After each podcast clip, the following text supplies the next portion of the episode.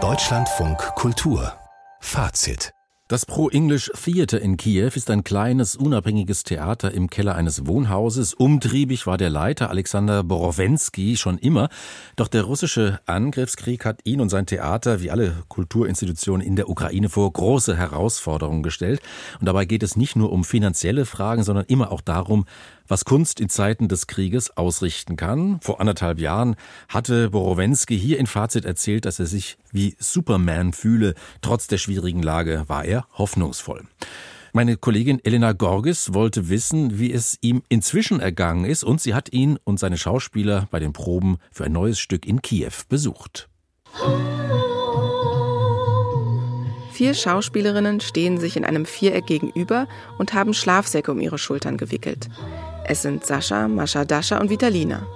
Plötzlich reißen sie die Arme auseinander, als würden sie sich einem imaginären russischen Panzer entgegenstellen. Dann fallen sie wieder in sich zusammen.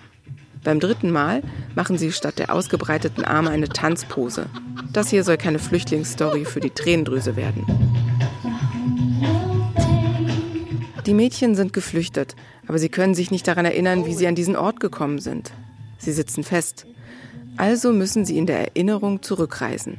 Bis zur Stadt am Meer. Let's stop. Let's stop, stop, stop, stop, stop, stop. Once Upon a Time in Ukraine heißt das neue Stück von Alexander Borowensky, Regisseur und Leiter des Pro English Theater in Kiew. Und es richtet sich auch an ein deutsches Publikum, denn das Theater ist damit nach Berlin und Hannover eingeladen. Die Geschichte greift verrückte Anekdoten auf, die Ukrainerinnen auf ihrer Flucht passiert sind. Zum Lachen und zum Weinen. Die Hauptrolle spielt die erst 14-jährige Kira Meschczerska. Als vor zwei Jahren bei der russischen Belagerung von Mariupol vermutlich mehr als 10.000 Zivilisten starben, war sie gerade einmal zwölf Jahre alt. Sie erfuhr zwar, was vor sich ging, dachte aber nicht, dass der Krieg auch zu ihr nach Kiew kommen würde. Ja, meine erste Reaktion war, das betrifft meine Familie, meine Freunde und mich nicht.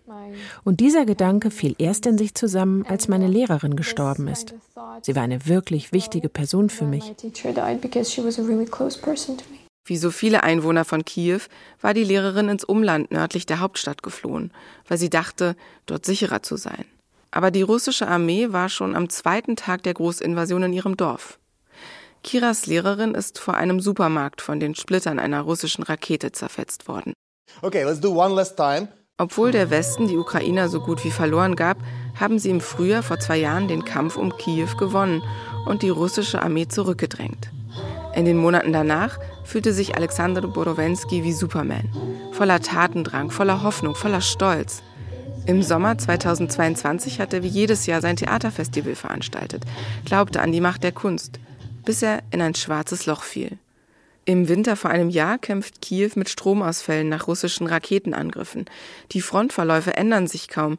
Die militärische Hilfe der Westeuropäer lässt auf sich warten.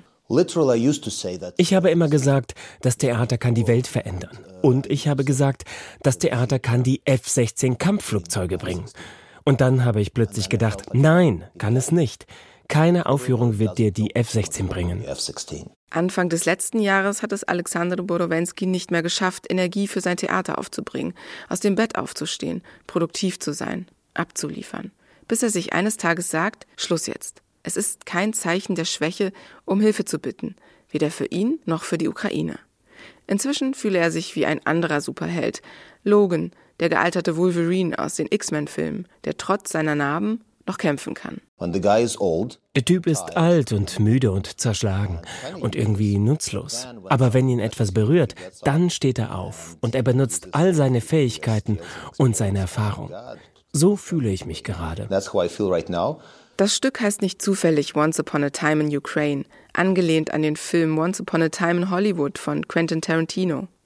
In ihm wird der Mord an der Schauspielerin Sharon Tate durch die Manson-Sekte in letzter Sekunde verhindert. Es geht um den Traum, die Geschichte in der Retrospektive umschreiben zu können. Sascha, Mascha, Dascha und Vitalina kehren zum Ausgangspunkt ihrer Erinnerung zurück, zur Stadt am Meer. Sie befinden sich im Keller eines Theaters.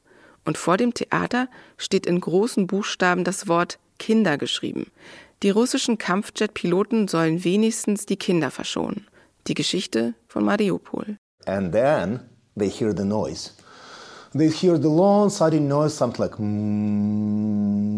Und dann hören wir den Lärm. Die Schauspielerinnen summen zusammen mit dem Publikum. Wir alle machen das. Wir alle fühlen, was sie fühlen. Wir alle kreieren den Klang des Flugzeugs, das sich nähert. Und wir alle wissen, was das heißt. Aber dann, durch einen magischen Trick des Regisseurs Alex Borowensky, schießen wir das Flugzeug ab. Das rettet zwar nicht die Stadt, aber in diesem kurzen Moment sind die Kinder sicher. Der Regisseur, der sonst immer einen lustigen Spruch auf den Lippen hat, kämpft mit den Tränen. Das Theater kann die Geschichte nicht umschreiben, sagt er, nur das Jetzt verändern. Und wir könnten uns fragen, was werden wir jetzt tun? Keine angenehme Frage für das deutsche Publikum.